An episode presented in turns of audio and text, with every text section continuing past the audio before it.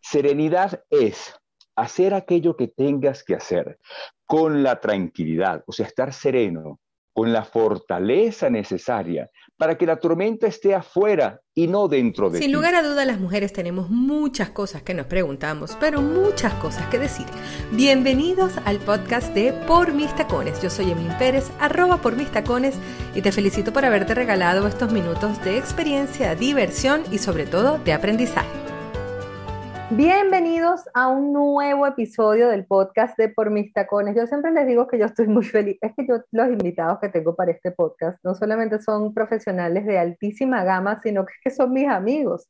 Y antes de comenzar a, grabar este podcast, yo le estoy diciendo al gran gato, gato, no te pregunté cómo te iba a presentar. Y es que la mejor presentación que tiene este hombre es que él es un gran amigo mi querido Guillermo Tell, una de las voces más conocidas de este país, es un gran locutor, un excelente comunicador, un hombre que además es un gran profesor porque da unas clases fabulosas de oratoria. Es un hombre que durante esta cuarentena se ha reinventado de todas las formas, tiene unos en vivos espectaculares todos los días que nos hace disfrutar, que se dice fácil hacer en vivos a diario, eso tiene una producción muy grande por detrás. Pero eh, bueno, es un hombre que tiene una trayectoria inmensa y, yo me siento muy honrada de que estés hoy conmigo en este podcast para hablar de un tema que quizás muchos no lo puedan todavía masticar con calma y que quizás esta, este tiempo de pandemia nos ha llevado a ella, que es el arte de estar serenos. Bienvenido, Guillermo Tel, el gato Tel, al podcast de Por mm. mis tacones. Evelyn, para mí es un honor estar contigo. Fue cuando me decías, ¿cómo te presento? Yo, como tu amigo, o sea, ¿qué más, más que eso? O sea, para mí eso es lo más, lo más importante dentro de todos los demás. Hemos eh, logrado establecer esa amistad de hace ya tanto, tanto, tanto tiempo y esa conexión es de corazón a corazón y eso es para mí lo más, lo más importante. Entonces, el arte ese de la serenidad, como tú bien dices, si quieres comenzamos con esa metáfora que te, que te enganchó, ¿te parece? y así ponemos en contexto, eh, ponemos en contexto a cada uno de los, de los que siguen tu podcast. Había una vez un rey muy, muy bueno que estaba intentando explicarle a su hijo el arte de gobernar y el hijo no lo entendía. El papá, el rey le decía, con serenidad, hijo, con serenidad, pero el príncipe no entendía. Al rey se le ocurre entonces una gran idea. Convoca a toda, a toda su corte y les dice, señores, yo necesito hacer entonces una exposición donde los más importantes artistas del reino nos expliquen qué es la serenidad y que lo plasmen justamente en cada uno de los cuadros. Pero eso sí, les voy a exigir que no vayan a eliminar ninguno de los cuadros que lleguen. Todos deben ser expuestos. Pues bien, se hace la convocatoria y empiezan a llegar cuadros espectaculares hasta que llega uno. Entonces la, corte del rey decía, y este señor se volvió loco. ¿Qué tiene que ver esto con lo que está planteando el rey? No, no, no, no, espérate. Recuerda que el rey dijo que todos deben ser expuestos. Sí, es verdad. Pero vamos a hacer una cosa, vamos a ponerlo en una esquina donde el rey no lo vea. Así cumplimos con él y de repente, pues entonces él ni siquiera se da cuenta de esa locura que nos presentaron. Pues bien, llega el día de la exposición y el rey con aquella emoción empieza a ver todos y cada uno de los, de los cuadros. Él veía, se emocionaba, pero poco a poco, pues la sonrisa se le iba desdibujando de su rostro. ¿Y qué pasa, Su Majestad? Le pregunta a la gente de la corte. Aquí no está. No, no está. Hay cuadros hermosos, es verdad, son obras de arte espectaculares, mares, atardeceres, eh, amaneceres. Hay, paisajes hermosísimos, pero aquí no está lo que quiero. De repente el rey voltea y ve en una esquinita, pues, eh, un pedacito de cuadro. ¿Y eso que está allá? Bueno, Su Majestad es un cuadro que alguien nos trajo, pero eso, pero ustedes lo colocaron. Sí, sí, sí, cumpliendo con su orden lo hicimos el rey se va acercando y ve un cuadro a lo lejos con mucho negro y franjas así en blanco, etcétera, y se va acercando, se va acercando y ve que es una tormenta en la noche en unos riscos en el mar. Las olas chocaban, etcétera, y se va acercando un poco más y un poco más y ve un puntico blanco. Cuando se acerca por completo, dice, es esto, es esto lo que quería. Se echa para atrás y le dice, ¿qué pasa? Pues bien, el rey vio a una mamá gaviota dándole de comer a sus pichones en plena tormenta. Serenidad es hacer aquello que tengas que hacer con la tranquilidad, o sea, estar sereno, con la fortaleza necesaria para que la tormenta esté afuera y no dentro de ti. Porque muchas veces tú tienes un cielo azul despejado, lleno de cualquier cantidad de beneficios en el día y la tormenta está dentro de ti. Cuando tú te percatas que es la serenidad, si tú me preguntas a mí, Guille, ¿tú qué prefieres? ¿Estar feliz o sereno? Obviamente estar feliz es un estado emocional espectacular, pero la serenidad podemos estar durante muchísimo más tiempo. La serenidad me permitirá entonces disfrutar de esos momentos de felicidad y la serenidad también me permitirá entonces aprender de esos momentos en los cuales la tristeza, la ira, la rabia puedan estar presentes, que son para mí emociones maestras. Muchas veces a nosotros nos enseñan, Evelyn, que estar ocupado es la mejor forma. No sé si tú has visto cualquier cantidad de posts que dicen, el éxito de los emprendedores comienza porque se levantan a las 4 de la mañana y, son y es la 1 de la madrugada y todavía los tipos están trabajando, están haciendo esto, etcétera. Entonces ponen, entonces ponen 4 de la mañana, leer dos libros, eh, 6 de la mañana, hacer tal cosa, de ese, entonces haces esto, haces esto, tienen una agenda tan ocupada de tantas cosas y esa agenda ocupada es igual a éxito. Si yo le pregunto a esas personas, de ese tiempo de ocupación diario que tú tienes, ¿cuál te estás dedicando a ti? ¿Cuánto te estás dedicando a ti realmente? A estar consciente, a hacerte querer, a que tú seas tu prioridad y no que el trabajo, no que el dinero, no que la apariencia sea aquello que esté agendado en tu día a día. Wow. Tú sabes que yo me compré esa historia, gato, pero desde que era chiquita, porque además yo tengo una mamá workahólica médico que su frase de guerra era descansaré cuando me muera. Era no, sigue siendo. Oh, sigue siendo. Y, muchos emprendedores y, o, bueno, los que trabajamos por nuestra cuenta nos hemos comprado del ser productivo es matarte. Eh, esa, esa idea del hámster en la ruedita, que en algún momento en un live te lo comenté, eh, esa sensación de no parar es la que en, teoría te hace sentir que, vas bien, que estás siendo productivo. ¿Cómo entender finalmente que ese estado sereno, ese estado de paz, es el que realmente te va a llevar a la productividad? ¿Cómo entender eso, gato? Cuando tú te das cuenta que cuando tomas decisiones en estados emocionales que no son los correctos y que esas decisiones traen como consecuencias decisiones erradas.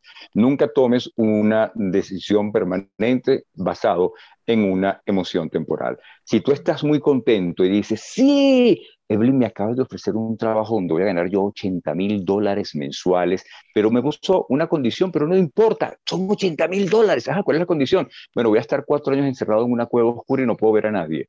ya va, hermano, espérate un momentico. Este, ah. y, tú pensaste eso, pero es que la gente se conectó de repente con los 80 mil dólares o que se conectó de repente con otra cosa. Entonces, desde ese mismo estado emocional, tomaste una, sí, me caso, ya va, pero tú lo conoces de verdad bien pues que estás en ese momento de ciega, sorda, muda, Shakira, que tienes dos semanas conociendo al tipo y tomaste esa decisión, o votaste a la persona de tu casa, me vas de aquí, porque el tipo llegó tarde por primera vez y no sabes qué era lo que estaba haciendo. Entonces, cuando tú no sabes gestionar esa emoción, cuando tú no te regalas esos cinco minutos que dices, ya va, un momentico, y dejas esa emoción, recordemos una cosa, Evelyn, la emoción es un segundo, el estado emocional sí ya es mucho más tiempo. La emoción es un puntico, el estado emocional es una línea, el dolor es un puntico, el sufrimiento es una línea, para ponerlo entonces como, como un ejemplo y lo podamos todos, todos entender. Cuando yo me doy cuenta que ese estado emocional, sea cual sea, el de la algarabía, la alegría exacerbada o el de la tristeza casi depresiva,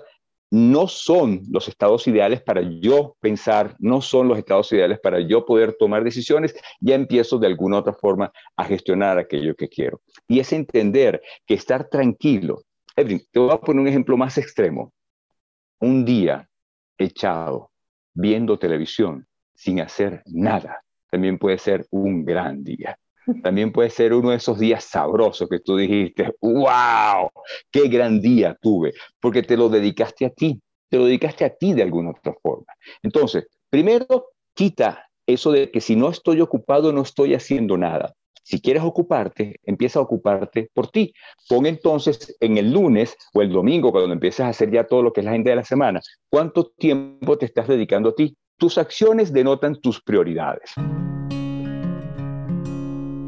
Si estás llegando por primera vez a este podcast, me presento. Yo me llamo Evelyn, arroba por mis tacones en todas mis redes sociales y soy life coach, diplomada en psicología positiva, magíster en psicocreatividad, soy conferencista internacional y además artista y cantante. Así que gracias por estar aquí. Sigamos con el podcast. Tus acciones denotan tus prioridades. Entonces, de esas acciones que tú estás aplicando en el día, ¿Cuántas realmente estás aplicando a ti? ¿Cuántas estás dedicando a ti? Entonces, porque dedicarte a ti no es voy a estar trabajando de tal hora a tal hora. Hey, ¿quieres ir a la peluquería? Amiga, vaya. ¿Quieres que se un poquitico más? Hágalo, si él lo puede hacer. ¿Okay? Quiere decirte, qué lindo, mamá, qué chito, ¿Hace cuánto tiempo no te dices te amo, por ejemplo? Entonces, aquí lo que te quiero decir es, cuando nosotros entendamos que el estado sereno, el estado de tranquilidad es el estado ideal, ese estado de paz. La felicidad, la tristeza son esos estados emocionales que son esos picos. Pero mientras yo me mantenga en esta línea que me permite subir y bajar de vez en cuando, pues la cosa va a empezar a cambiar un poco. Cuando tú le preguntas a alguien, ¿cómo estás en la lucha? ¿Cómo te sientes en la lucha? Y a mí me provoca es agarrarle en la lucha no se vive. En la lucha no es, en la lucha ahí no, se, ahí no, ahí no estamos, ahí, ahí, ahí se guerrea. ¿Cómo revisamos esas creencias? ¿Qué creencias crees tú que puede, que puede tener una gente más allá de en la lucha? A ver si las personas que están escuchando este podcast revisan esas creencias. Dos cosas. Primero, estar atento. Atento es estar escuchando y estar en el aquí y en el ahora, estar en atención, en atención con tu vida, no vivir en automático. ¿Y por qué te pido estar atento? Porque la segunda es escúchate. ¿Qué palabras utilizas para hablar de ti? Y si yo no estoy atento, ese en la lucha va a, va a seguir así, ¿ok? Va a pasar, porque ya es normal. Entonces, si yo estoy atento y de repente me escucho y digo, wow, yo pienso esto de mí, yo creo esto de mí. Entonces, cuando tú te das cuenta al escucharte de lo que hablas de ti, cómo te vendes, ¿Cómo te promocionas? ¿Cómo es esa autodefinición que tú tienes de ti misma, Evelyn? Tú vas a decir, por amor de Dios, yo de verdad creo eso. Sí, porque nosotros nos han enseñado muchísimas cosas, desde las creencias en la familia hasta las creencias religiosas que dice, por mi culpa, por mi culpa, por mi gran culpa, por mi culpa de qué? ¿Qué? Si yo no hice nada, yo no estaba en esa época, ¿ok? Entonces, a todas estas yo no hice absolutamente nada y tampoco le voy a tener miedo a Dios, porque Dios es mi gran amigo y está aquí dentro de mí. Tiene mucho que ver también con la productividad, o sea, el hecho de no estar mm. activo todo el tiempo y que, y, que, y que tú puedes estar activo y estar sereno, que es una cosa que a veces se, se, pierde, se pierde como ese sentido. No tienes por qué perder tu paz para estar activo o ser productivo. Tú puedes ser productivo y estar sereno Tú puedes ser muy, muy eh, funcional y estar sereno. No significa que tienes que estar 24 horas haciendo cosas. Eso, eso es, para mí es una gente improductiva. O sea, una gente que está las 24 horas trabajando, para mí es muy poco productivo. O sea, tú puedes utilizar una hora de tu tiempo y dedicarte el resto del día a no hacer nada y ser muchísimo más productivo que una gente que está todo el santo día echándole pichón, o, que echarle pichón es otra. Claro, es otra cosa, ¿viste? Echándole pichón. Es otra, es otra. Porque ahora el, el teletrabajo nos ha demostrado que nosotros podemos dedicarle menos tiempo aquello que hacíamos en la oficina en ocho horas, ahora sé que en mi casa lo puedo hacer en cuatro. ¿Y por qué lo puedo hacer en cuatro y no lo tengo que hacer en ocho? Porque yo tenía que cumplir un horario y entonces, como tú bien dices, no era productivo, sino lo que yo que tenía era que cumplir un horario y hacer eso en ese tiempo determinado. Entonces no era ni efectivo en mi trabajo en lo absoluto, sino que tenía un horario que, que, cumplir y una agenda hasta los tequeteques para decir, mira lo complicado y lo que, mira, es que no tengo tiempo. importante que soy. No tengo tiempo, soy importante, exacto, esa es otra creencia. Soy importante porque no tengo tiempo. Soy tan importante, soy tan, tan importante que no tengo tiempo ni para mí. Entonces, es que no tengo tiempo ni para mí. Y es ahí cuando tú empiezas a decir, ya va, entonces en qué estás dedicando tú tu tiempo. Todo eso que estás haciendo, todo eso que te ocupa, ¿para quién es a la larga? ¿A quién se va a beneficiar entonces a la larga? ¿Cuál es el para qué y el por qué de toda esa ocupación que tú te estás colocando? Yo me imagino, Evelyn, por ejemplo, imagínate un Joe Biden, que es el presidente de los Estados Unidos, cómo debe tener la agenda. ¿ok? Y si ese señor no maneja esa agenda desde la serenidad, a ese señor que es un abuelito le va a dar un ataque en cualquier momento. Entonces, él tiene que estar con el rollo de Afganistán, con el rollo del COVID, con el rollo de los incendios, con el rollo de los huracanes, con el rollo de eso, y además a todas estas tiene a los republicanos echándole bromas en el Congreso y tiene todo ese montón de cosas. Entonces, ¿cómo tiene que hacerlo él? Con serenidad, porque si no te vas a enfermar. ¿okay? Te vas a enfermar desde el estrés, desde la agitación, desde sí, ahora voy a hacer esto, ahora voy a hacer aquello, ahora voy a hacer lo otro. Entonces, no, no, no, no, no sereno, hermano, sereno, señora, serenito. Y así va a tener entonces también ese estado emocional necesario para que la decisión que tome en ese instante sea la adecuada. Gato, tú que sabes mucho de inteligencia emocional y de todo lo que es el manejo de emociones, que yo siempre digo, no es control. Mucha gente que dice, tengo que controlarme. No es control, es manejo, es manejo. Eh, el, ejercicio de la serenidad, porque al final termina siendo un ejercicio aprender a hacerlo porque nadie nos los ha enseñado. Nacimos siendo serenos y después nos cuachiflaron en el camino. ¿Habrá algún, algún ejercicio para, para, ya en estos últimos minutos que, que nos quedan, ¿habrá algún ejercicio que podamos estipular en nuestra vida para incorporar o hacernos mucho más conscientes de ese estado emocional de serenidad eh, dentro de, nuestro, de nuestra vida? Te voy a hablar de, eh, eh, busca, porque también existen los derechos emocionales. Y entre mm. esos derechos emocionales existe el derecho a tus cinco minutos, literalmente. Entonces, esos cinco minutos son mi derecho. ¿Son mi derecho, Evelyn? En estos momentos, no, no te voy a responder porque no estoy en el estado emocional correcto y posiblemente lo que salga de mi boca no va a ser algo que nos va a nutrir ni a ti ni a mí. Yo, pero es que yo quiero hablar contigo. Yo estoy en mi derecho de no hablar contigo en este momento. Permíteme Permíteme responderte cuando yo sepa que te voy a responder de la mejor manera posible para los dos. ¿Me los permites? Yo los voy a tomar. No te los permito, yo sí me los voy a tomar porque sé que la decisión que estoy tomando nos va a beneficiar a los dos. Uno. Y dos, en esos cinco minutos que son mi derecho, pues yo aprovecho y respiro. Y tú lo conoces muy bien. La respiración, vaya, que es mágica. La respiración es mágica, te conecta con el aquí y en el ahora y te cambia automáticamente ese estado emocional. Tú tomas aire y lo vas soltando y no estés tomando aire diciendo ese desgraciado lo voy a matar. No, no, no, no, no. Tomas aire y te vas concentrando en el aire, cómo entra justamente por tus fosas nasales y cómo te llena de energía y expulsas todo. Entonces, en esos cinco minutos que te estás dando, que pueden ser cinco minutos, como puede ser a la mañana siguiente, ¿ok? Cuando tú te digas, Evelyn, ven acá, ahora sí estoy y quiero hablar contigo, ¿me lo permites, por favor? Sí, vamos a hablar. Te aseguro que tú también vas a estar en otro estado emocional, que yo voy a estar en otro estado emocional y allí podemos llegar a la solución y no a la guerra de razones que no va a llevarnos a ninguna parte. Entonces, date tu derecho de tus cinco minutos que son importantes, esos cinco minutos en el cual dices, ya va, no es que estoy evitando, no, estoy claro que la emoción en la cual estoy en estos momentos. Por ejemplo, y esto es rapidito, yo cuando estoy molesto, las, orejas se, las, orejas se me ponen rojas y el pie me empieza a hacer así. Es como cuando Hulk, el, el, doctor Brown se va, a poner, se va a convertir en Hulk que le empieza a sonar, o sea que se le fue, ok, entonces ya tú sabes que no es el momento, ok. Y, y eso tiene que ver mucho con el autoconocimiento emocional.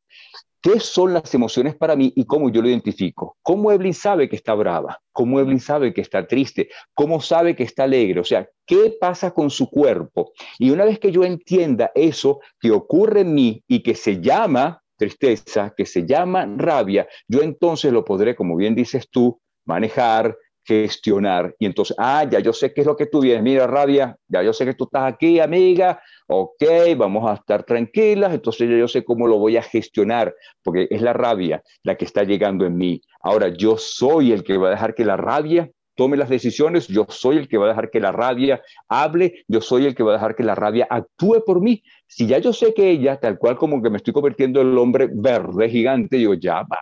Entonces, ¿qué hago yo aquí?